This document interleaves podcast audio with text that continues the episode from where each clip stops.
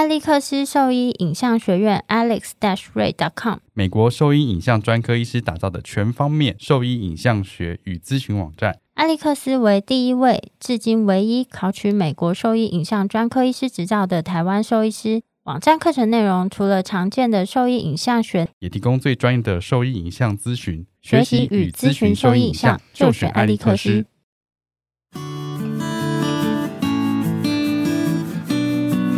收听的是《Wonder Vet Talk》超级好兽医的闲聊时间，我是兽医师林哲宇 Steven。我是兽医师肖慧珍，在这边我们会用轻松谈论的方式，带给大家一些简单而正确的小动物相关资讯，也会和大家分享一下兽医师日常发生的有趣事情。好，那我们今天直接接续 CHD 的，这么快要开始，我真的好累哦，因为时间很晚了。每次都这样子，今天真的好累，今天上了一整天的班。我今天在家睡了一整天，难怪你现在。神神采奕奕，我现在眼皮都快要合起来了。今天本来有预计要做一些事情，然后呢？但后来就是天气太冷了，对，天气太冷。我然后又又外面是不是有有一些小飘一些小雨之类的？对，没错。所以我就不太想出门，然后就一直待在家里。然后通常待在家里就是会计划 计划就会延档，就会赶不上变化，因为人就会躺在那个床上睡着我，就躺在沙发上，然后一直转转那个遥控器。然后不然就是起来走一走，吃点东西，然后又跑去睡觉，很很废的一天。好，我今天蛮废的。当废人真的很爽哎。哎，我我今天对我今天蛮废的。好，没关系啦，只是我现在真的好累哦。好，今天今天其实就是要把那个呃 CHD，就是全髋关节发育不良做一个保守控制嘛。对啊，就是其实做一个总结啦。嗯，总结吗？总结。就是就算是治疗方式，可能有哪些选项的介绍。然后就今天的话，主要是介绍说，如果说今天狗狗有这个髋关节发育不良的的问题，其实最主要治疗方式有两种。那我们先先复习一下，复习一下好。就之在之前我们已经讲过了，CHD 是什么东西。然后它最主要的这个疾病呢，嗯，最 CHD 最主要的问题是髋关节它具有松弛度，松弛度，然后它是发育性的疾病，发育性的疾病。然后啊，然后检测的方式是有 OFA 的方式跟 Pain Hip 的两个方式去评断说这个松弛度的严重程度。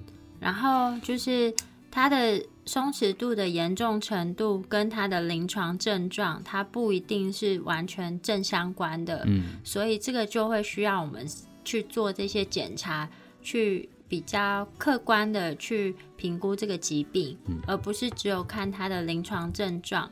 那再来的话呢，就是这个疾病啊，其他治疗方式，对这些是刚刚是前面前言复习。帮大家做一个复习。嗯，前面两集我们已经讲完的东西，所以如果你还不熟这些东西的话，可以再重听一次。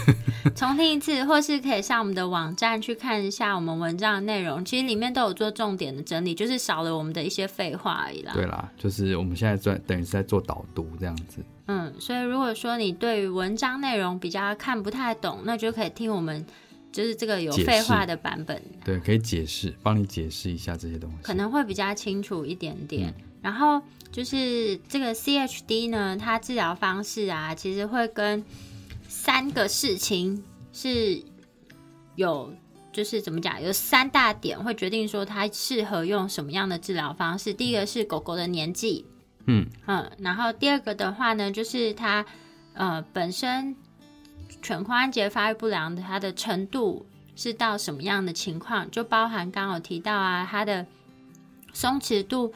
是多大？呃，松弛度是多严重？然后它可能测量出出来的那个 DI 值是多糟糕，或者是说它的髋关节是半脱臼呢，还是几乎是完全脱臼的？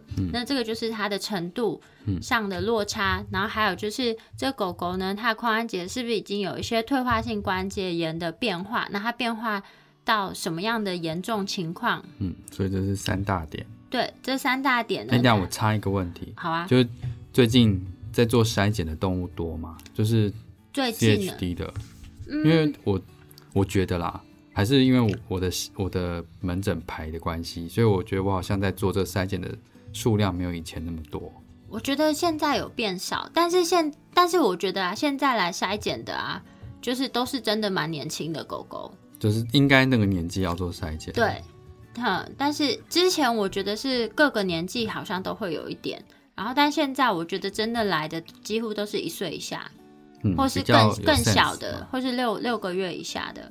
比较有 sense 要做筛检。对，嗯真的有过来的话，但是的确数量比以前少很多，我觉得。嗯，但我我觉得可能会跟现在那个养大型犬的人也有，就相对来说人数也就是没有以前这么多啦。可能啦。然后第二个是就是中型犬的的饲主他还没有意识到，哎，他狗狗可能有这个问题，就像柴犬啊，其实有这个问题的比例很高啊，还有那个很高哎、边境。边境算是中大型犬，嗯，那它有这个问题的比例其实也蛮高的，但是我觉得这这个就是族群的饲主好像不一定每个都有意识到他需要去做这个筛检的问题，但是有一些边境的狗狗的确是有来做筛检，就我觉得这两个目前是大宗。大宗哦也没有哎，我觉得最近最近比较常看到是那个伯恩山吧，因为就是他们社团里面有介绍，所以哦就好几只都是伯恩山过来。然后边境的话，自己也是都是互相有认识的。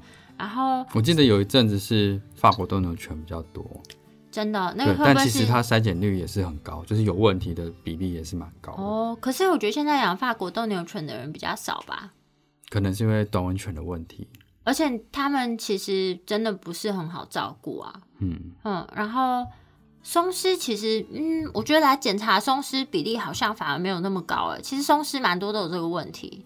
嗯，嗯，来检对啊，其实来检查的松狮，我觉得比例还好，说实话。然后现在黄金猎犬跟拉布拉多本身养的就很少啊，现在看到都是比较年纪大的。或者是那个啊，现在目前比较多在筛检的还是导盲导盲犬协会嘛，嗯，导盲犬因为他们是工作犬啊，他们是们做的蛮好的啊、他们是一定要来筛检的啦。而且我嗯记得近期看到他们来做筛检的那个导盲犬都是很正常的，就它髋关节是比较漂亮的，哦，就没什么太大就的问题。是它有松弛度的比例相对低蛮多的。嗯嗯毕竟工作犬这个事情影响会更大，因为他们工作年的那个就是年限那么长，就是如果说一旦他有这个问题的话，其实会影响到就是他的工作能不能做好。OK，所以就是大型犬、中大型大型犬的比例降低了，然后中型犬感觉还没有意识到，对，应该应该是需要做筛检的，对，对啊。嗯，OK，那我只差这个问题，哦，好，嗯，对对对。我们继续那然后另外的，哎，就是刚刚讲完，就是三大点。三大点，就是所以你治疗的方向呢，其实会根据这三大点先去做初步的分类。嗯，然后分类的话呢，其实它主要是分成两大类。第一类的话呢，就是药物跟保守控制，然后第二类的话呢，就是是手术啦。嗯嗯但手术的部分比较复杂一点。对，这个很吃技术跟经验。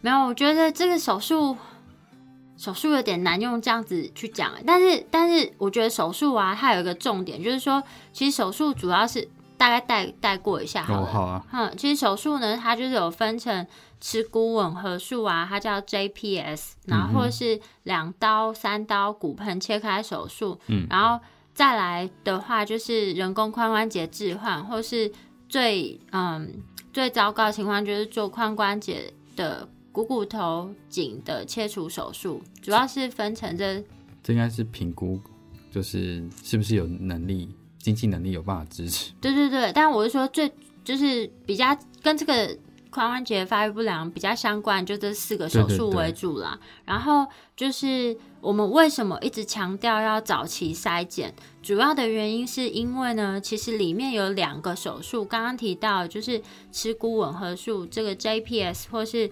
呃，两刀或三刀骨盆切开手术 DPO 或是 TPO 这两个手术，它其实是手术的年纪是有很大的限制的，嗯，它只能它等于是一个预防性的手术嘛。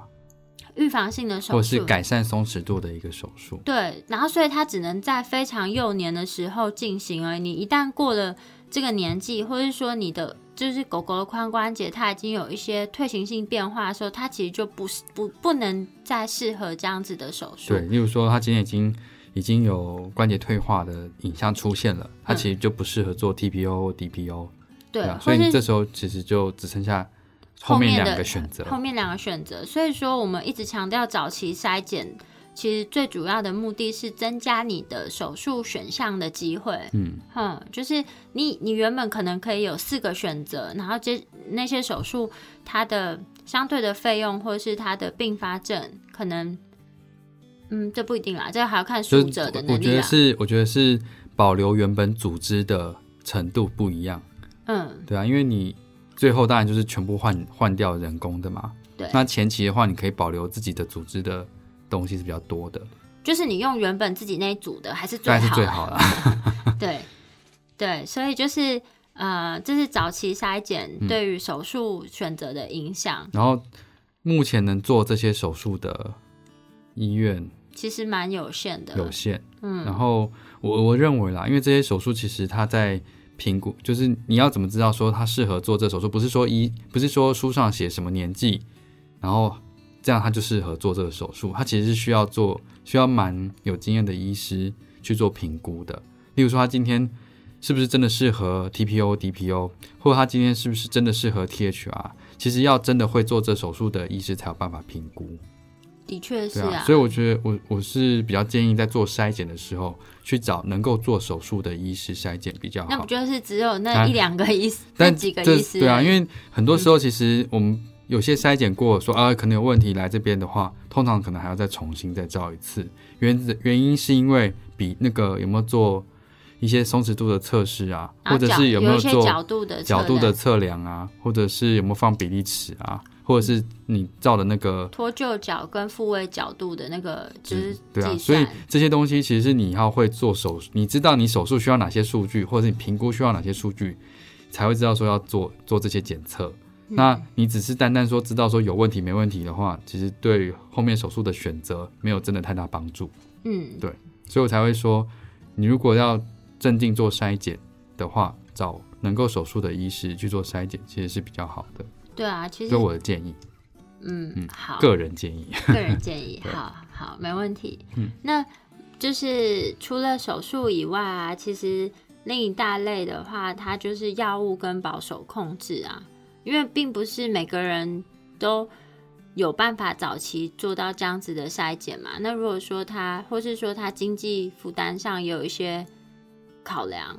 嗯那他可能就可以选择，就是做药物或保守控制。不过这也是要要讨论的是它的严重程度啦，对啊因为今天已经就是已经 subluxation 或者是已经完全脱臼了，就后脚的强度已经很弱了，你只做 conservative 你不要一直保保守控制的话，其实会就是它的那个效果有限啦。对啊，但是我只是想说，先做个初步分类啊，因为其实这背后要考虑的东西这么多，不可能用三言两语或是一篇文章就把所有的概念或是所有东西传传达这么清楚，不然我们就不用一直看、一直念、一直更新这个资讯啊。我们都花了这么多时间在看跟念了，其实每隔一段时间我们在搜寻的时候，还是有一些新的资讯需要更新。说实话，嗯，这就是医学。对啊，所以并不是说你今天看完这个，你就是说哦，这个就是啊，就是在强调，就是 并不是说你问了网友说这个是不是做这样子的呃检查就够了，或者说我这个手这个可不可以不要手术？然后网友回你说不要，这样就 OK，、没有先不要啊，手术，那一定是最后最后的手段，你就先去游泳。我想说是要是要游哪是要游几点的？你知道他什么问题哦？那你知道他多松弛哦？你知道他肌肉强度多强哦？是在做几点的？对啊，就是随便建议，反正也不用负责这样子。那游一游关节脱臼，你负责对啊？没有，你突然突然爆气害我有点不知道哦、没有怎么接啦没有啦，。就常常看到没有，我就觉得，因为现在很多就是把水疗就跟游泳还有走步机这样画上等号。其实你要做治疗，你一定要先评估嘛，然后你评估完之后要去知道说怎么样的强度才是适合的，而不是说乱游。去玩去玩玩水，那我其实我我每天去游泳，我也不见得我我肌肉多强壮啊。因为你要练肌肉，绝对不是用游泳去练肌肉啊。游泳只是增加关节的活动角度啊。对啊，不是真的去练肌肉。你有看你有看那个健美先生每天游泳的吗？不是啊，就不是嘛。蛮好笑哦。对啊，就不是啊。嗯，蛮好，继续。对你突然爆气，就是，嗯，我觉得主要是因为游泳啊、水疗或是这些项目，可能相对来说没有什么太大副作用，所以大家觉得说，哦，做这样的建议啊。可是其实我们在做这些建议之前，我们都是有评估过它是适合的，嗯才会做这样的，就是才会说，哦，它适合去做什么样的活动或什么，而不是直接叫他去做这件事情对情。啊，因为这么笼统的指示，其实我也会啊。说、啊、你就是要做手术，要做什么？对啊要，做什么？做对啊什么手术？哼。对啊，其实他这样是不行的啦。那所以我们今天只是大概讲一下这个项目里面可能可以做什么事，然后它主要的目标和目的是什么，而不是说就是你可以在医师没有诊断或评估的情况下就选择这个项目。其实这样风险是很高的。嗯，如果说他今天其实已经松弛度很明显了，然后你每天一直带他去走路，你说哦，他他如果走路还 OK，就每天散步好了，然后你每天带大家散步一小时，哇，这样子哦退化性关节炎绝对 对我看他的软骨应该会更早更早磨光。哼对啊，所以那个那个其实是你在检你在做评估的时候非常重要，所以医生给你的指示通常会再更明确一点，而不是是你自己想象之后听人家网友网友说七。拼八凑起对啊，来说啊，每天嗯，我的狗每天走二十分钟，说明他狗根本没问题啊，每天走二十分钟当然 OK 啊。或是它的就是严重程度跟你的狗狗是完完全不一样的。对啊，嗯，所以要要考量考量的事情很多啦。对，所以听医生的话，嗯，要听医师的话。对网友的话就是左耳进右耳出就好了。对，除非今天医师跟你建议说你可以做水疗，然后那你就是可以再问说，哎，哪边适合去评估，去评估或什么之类的。那我觉得这样子就或是哪一个地点里面有什么水疗的医院有医师在，嗯，那这个我觉得可以问问王友金，因为可能地区性你不是每个医院都很哦这个熟嘛。那我觉得这时候再去咨询，因为你已经很明确，医师跟你建议说他适合这样子的治疗方式，那我觉得这样子再跟网友做一些讨论，我觉得会比较有意义一点点，哼，而不是一开始就去就就是直接去做这件事嗯，情你。好正面啊。哈，我很正面吗？没有啊，总总是不能每次都那么负面好吧。吧，我好哼，然后就是呃，药物或是保守控制啊，它的目的呢，就是说，当骨关节炎啊，其实它因为就像刚刚林医师讲的，其实它要考量的东西很多，所以这是当假设它已经有一些骨关节炎发生之后，或者说它本身的松弛度或是骨关节炎没有到非常严重的情况下，我们可以建议这样子的选项，嗯去做。然后药物的话呢，其实它的种类是非常非常多的啦。然后，就在不同时期有一些不同的药物可以做选择，嗯，然后有你要讲有一些实打的，我先讲那个口服的的药物好了。口服药物的话，其实我们最常使用的就是，其实骨关节它还是会造成不等程度的疼痛，跟就是关节里面发炎的状况。嗯，那嗯，就是我们其实最常使用的是非类固醇类的消炎止痛药。那只是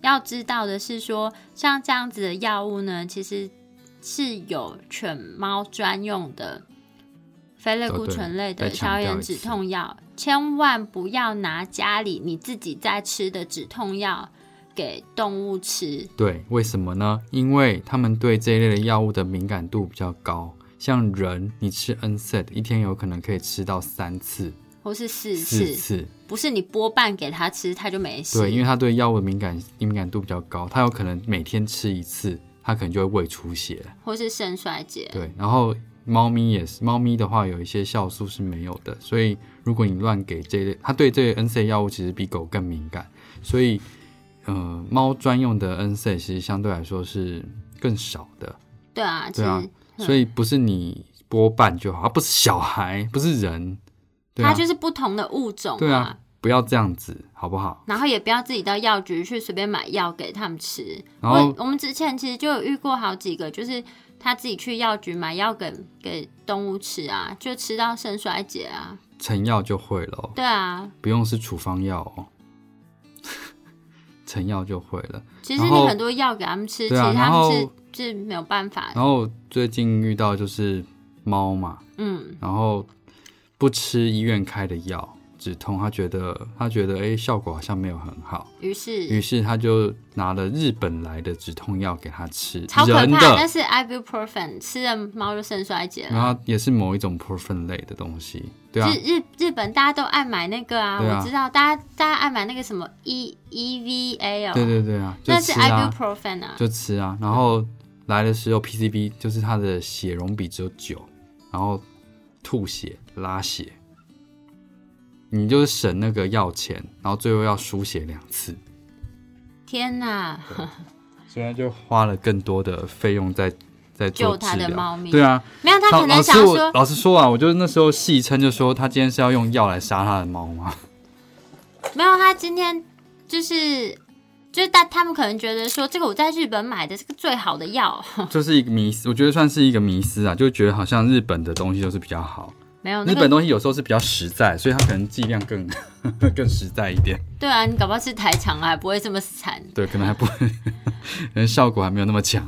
没有啊，当然也不是说可以给他吃台笑话啦，厂的药。这玩笑话而已，对啊，但但真的哦，怎么那么夸张？很夸张。他给他吃了几次给？他连续吃了四天，我的天呐！对啊他搞不好是买那个 EVA 的加强定，加强定超可怕，对啊，我要去查那个日文到底是什么，因为上面没有直接写。啊！因为我知道那个，我就是都会买来吃啊。对啊，所以他就去拿那个日本来的药给他吃。嗯，对啊，不要这样子，拜托。猫都差点去了，十五岁的猫，哎，天哪，还受这种折磨对，啊，我都不知道该说什么。能猫活下来吗？好像，嗯，暂时是 OK，因为输了两次血了。两次血费用惊人，对，没有错。而且猫差点去了，嗯，哦，好伤心。所以啊，你在吃在使用这些止痛药的时候，要依照医生的指示。其实现在很多医院都会让你知道目前用的是哪一些药物啦，就是都有都其实都有猫咪跟狗狗专用的这些非固醇类的消炎止痛，那还有比较大数据的一些统计，所以相对来说它的安全性会比较高。然后你也知道说一天它多最多能够用到几次，然后它需要监控的副作用或者可能出现的症状有哪些，医师都会跟跟你说明。就是当它开始有一些比较轻微的症状出现的时候呢，那就是它必须一定要停药，而不是到它整只猫瘫在那里的时候。吐血两次了才在，哎，这个是不是怪怪的？哦，我的天哪！我的天哪！可怕，真的很可怕。真的对，嗯所以 N C 大概是这样子。对。然后那另外的话呢，就是其实它还有呃，除了除了这个止痛药物以外，另外它还有一些关节炎可以使用的药，比如说玻尿酸啊，哦，你说的是打的吗？对啊，施打的玻尿酸你，说关节内注射的吗？关节内注射或是皮下或是肌肉注射的玻尿酸你说的是 Pentosan，Pentosan 或或者是 Adquan 这一类的注射型的软骨保护剂？对，嗯嗯，那那这一类其实也是在前期就要开始使用，而不是痛起来的时候才开始用。它其实就你还有软骨的时候才需要软骨保护剂。对，当你没有软骨的时候，这个就变成安慰剂。对，就是安慰剂。对所以它的效果其实会相对来说比较差。那其他另外的话，现在还有哎、其实改天可以再讲一集这个啦，因为其实这个它就是会是嗯骨关节炎的骨关节炎的治疗的部分，因为对这个会是一个很大的主题。嗯，对啦，可是很硬啊，内容真的好很硬啊。对啊，内容真的不。过我们都我有写过啦，所以说如果真的不太清楚的话，可以去搜寻一下。嗯，然后我们今天就大概稍微提对啊，一下就是。这个也是注射型的，然后算是玻尿酸前驱物质，主要是针对软骨去做保护跟修修护的这样子。嗯那它也是有一个制式的疗程在的，所以也要咨询你的医师看适不适合，那它的程度适不适合施打。嗯，然后这是第二种嘛，第二种。对啊，然后另外的话就是，其实，哎，这个药物我们今天先不要讲那么多好了，哦好啊，因为不然这个真的是我自己讲讲的都快讲的都快睡着了。你要讲啊，好啦，反正就是今天主要讲的就是保守控制有哪些事情我们是可以先做的。就是当你的狗狗已经被诊断为髋关节发育不良的时候，就是你在家里面除了就是带它去给医生看以外，你有什么事情可以先帮它做，或者说在环境上你有什么可以去做调整的？呃，止滑第一个，这是大家应该是每个医生都会都会讲的吧？就是环境你要是一个友善的环境啊。对友善的环境，但我有对友善的环境，然后再来就是饮食，饮食跟体重的控制非常重要。如果说他今天有髋关节发育不良的话，其实你要注重，不能让他是体重过重哦的。，可体重过重要怎么确定他体重过重呢？每只狗狗的体型都差这么多。这个哇，好啦，我们先讲一个概念嘛，对，体重体重要是就是 body 呃就是体态的体态评分体体态评分尽可能是在五分左右。如果是对九分制的话，它就是五分。那这个五分呢，代表是说它是正常，其实偏瘦的体态，就是它连正常体态都对他来讲，可能都是有一点过多的负担的。嗯，所以体重非常重要。嗯，然后如果是在幼年时期的话呢，一定要注意，千万千万千万千万不要给他补充多余的钙。对啊，到底是哪里说要补钙？没有啊，就是就上次去检举那篇文章。如果有文章叫你补钙，就把它检立刻检举它。然后有网友跟你说要补钙，立刻检举他的 Facebook 账号，真的、啊、一定是假账号。不要再补 什么人还在补了？钙啊？没有，就是上次我们有提过啊，就是不是大家都一直说要补钙，因为小时候就会跟我们说要吃钙才会长高，才会长大，所以他们就会觉得，如果这个大型犬要长大的话，就是要给它补钙啊所，以就吃鸡蛋壳啊，然后再咬骨头啊，再咬骨头，再给它吃钙粉，再给它吃钙粉。是乌龟哦，补那么多钙。乌龟吃钙吗？乌龟要补钙啊，不然它壳会软。哦，壳会软掉。对，哼，反正就是避免给他过多的钙，因为其实你这样其实会影响到他身体里面钙磷的平衡。，对这是非常重要，你也你可以做的事情对，千啊，万不要、你不要。做的事情。对你千万不要再给他补钙，拜托拜托，嗯就是吃他该吃的饲料就可以了。啊，你只建议吃饲料吗？就是目前啊，我觉得这、这东西也是很复杂的，好啦，因为饲料其实它就是计算过的营养配方，在每个成成长阶段，它其实就是算过它这个年纪需要的营养素有哪些。你这个饲料厂打手。哎、好了，没事，什么饲料厂打手你？就继续。你这样人家会误会，因为每次我们跟大家讲要吃饲料，然后兽医师就会说你这个饲料厂就会被就攻击说你这个饲料厂打手。其实我们不卖饲料，对啊，我根本不卖饲料，奇怪，我狗也吃饲料啊，我根本才不是什么打手，他也没给我半毛钱。哦，是吗？嗯，你赶赶快找我们啊，对啊，拜托。拜托赞助我们。好，那下一个，对，然后再来的话，就是刚刚有讲到的运动跟环境的限制。运动要适当啦，就是看你的严重程度到哪里做适合的运动，嗯就是你不能完全都不动。那那样通常这种状态下，它的呃呃肌软组织的萎缩，程度会会更快。嗯，对，但是它会有一个 tricky 的地方是，如果你太不稳定的话，你动太多，它会退化的很快。对啊，所以这就是要医师评估说它退化的，呃，就是它的不稳髋关节的严重程度到底到什么样的情况，才能去做比较合适的运动。然后再来就是环境里面啦，至少一定可以知道，就是不要让它有过多的跑跟跳的行为。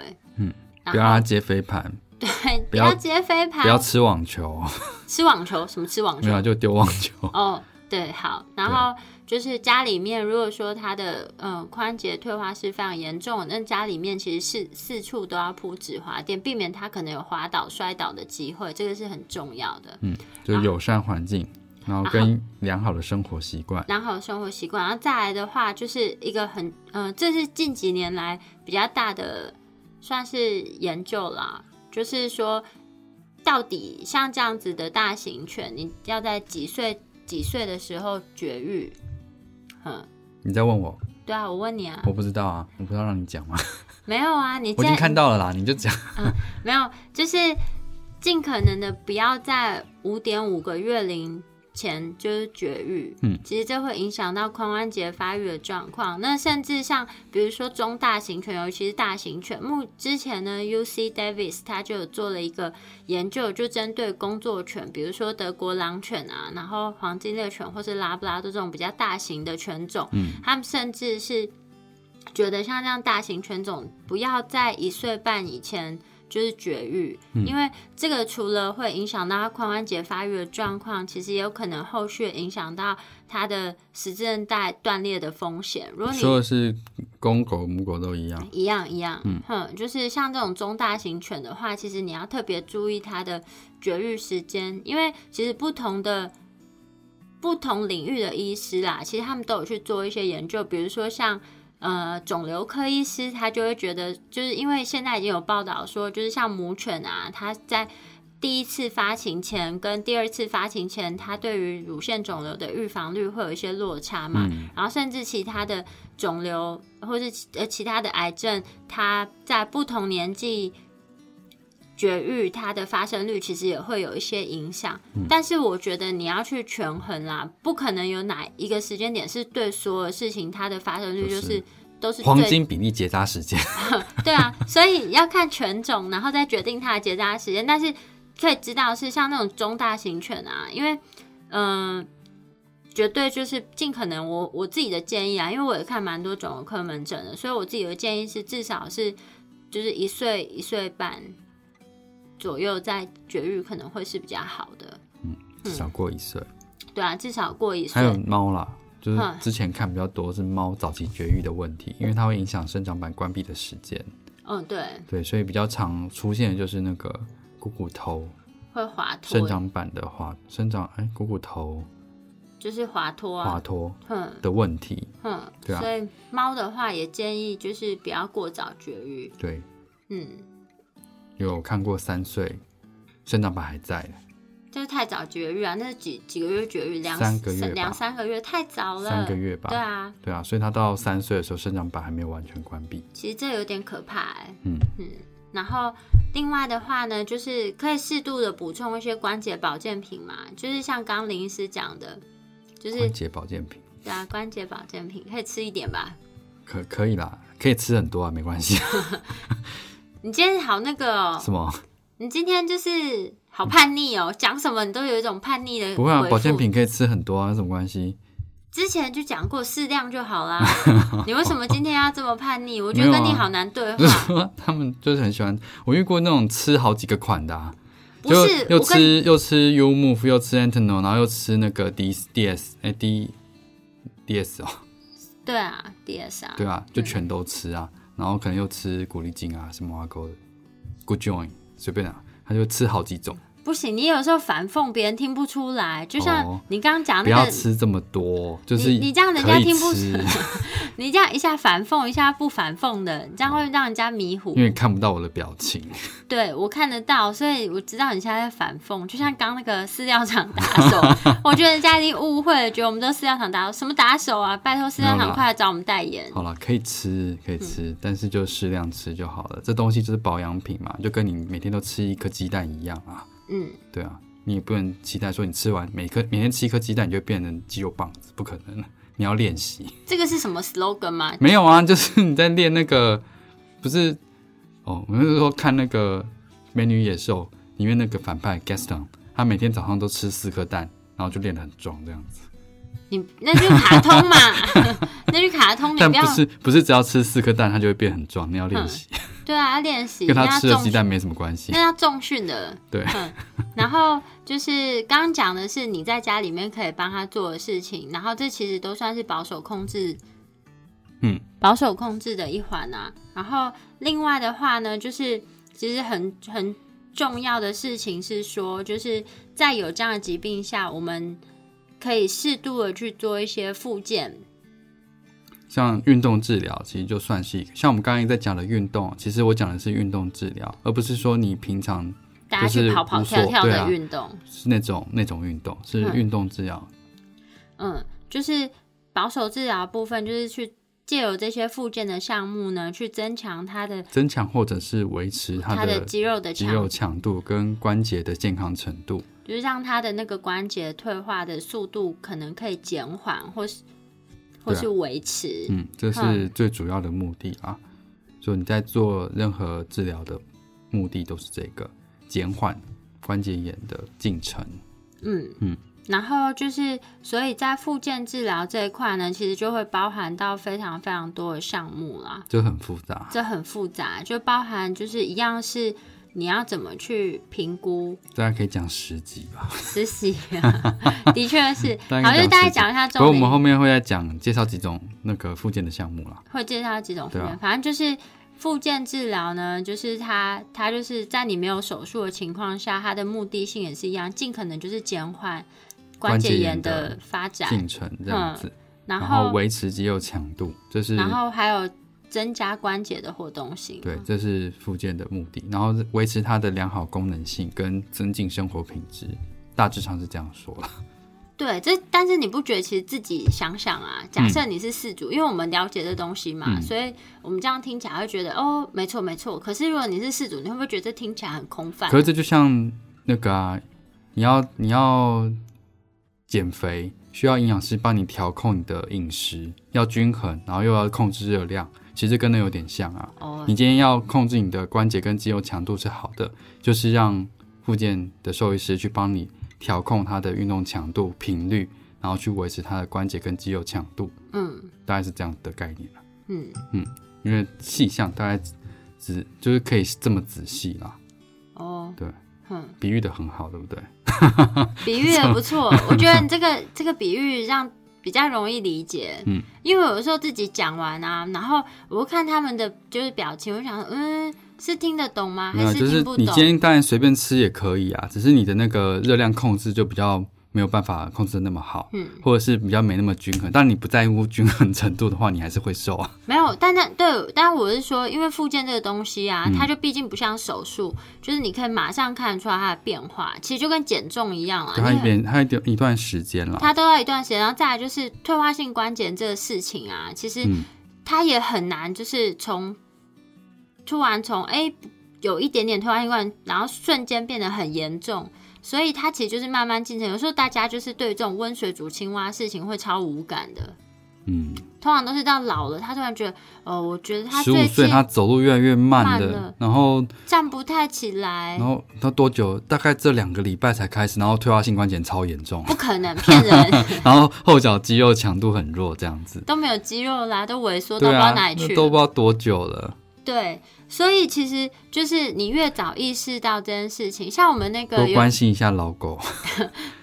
哎、我们那个有一个狗狗，它做水疗做几年了、谁啊？就是有一只边境啊，八年，八年，嗯，它几，它好像也才差不多十岁吧，还是十一岁。十一岁，嗯。所以他很小，他就意识到这件事情，然后就是医师帮他评估建议之后，他其实到现在就是做八年，每个礼拜都来。两周，现在是两周，两周嘛，嗯。哦，两周就来有有就是做水疗一次。然，后肌肉强度维持的非常好，他现在的关节的状态跟他两岁的时候一模一样。我看过啊，那是我监控的，嗯，对，所以一模一样。然后肌肉强度真的是非常好，而且他体态也维持的，非常好体态也，非常好，哼，对啊，它它其实日常生活其实它也是一个蛮活泼的狗狗，但是就它封起来，其实我可能抓不太住它。对，但它它其他的那个就是嗯、情况啊，其实并没有因为它年纪增长而恶化的变糟糕，对因为因为他很早就开始做控制这件事情，所以我们从这样的病就可以知道，你早期控制跟你完全不控制，其实它可能会有相当大的落差。嗯嗯这可能直接秀出 X 光片就会很震撼。真的欸真的，这个直接听我们这样讲，好像觉得你看两岁跟十岁一样，就是那个关节看起来是一样。然后有一只没有，有一只诊断两岁有问题，然后四岁都没有做事情就烂掉了。很好。对啊，其实这个真的很还蛮重要的哦，对啊，嗯，这是真实案例。对，我们也有啊，只是没有贴在网络上而已。对，对啊，不要相信网络上什么使用前、使用后，那都是那都是看看就好了。就是很多那种皮肤的东西都是这样子啊，没有没有什么东西是这么神奇的。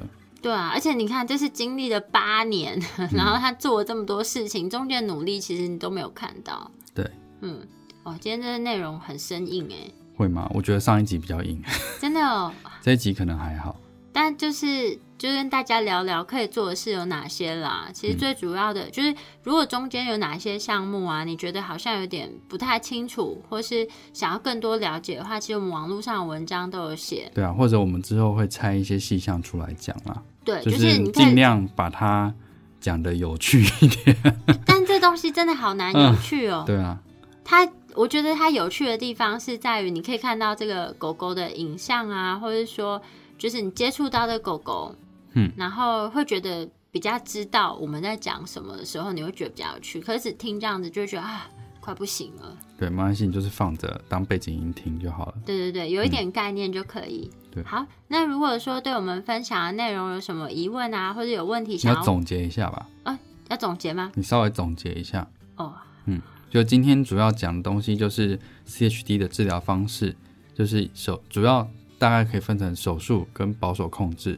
那手术方式刚刚介绍过了几种，那它其实主要会跟你诊断的年纪有差，所以说你要越早去进行筛检，那你就可以有更多的手术选项。手术的部分强调是早期筛检了，早期筛检，然后保守控制的部分也是在筛检完之后，有的是适合的，有的是不适合的，有的时候是手术完之后继续做控制的。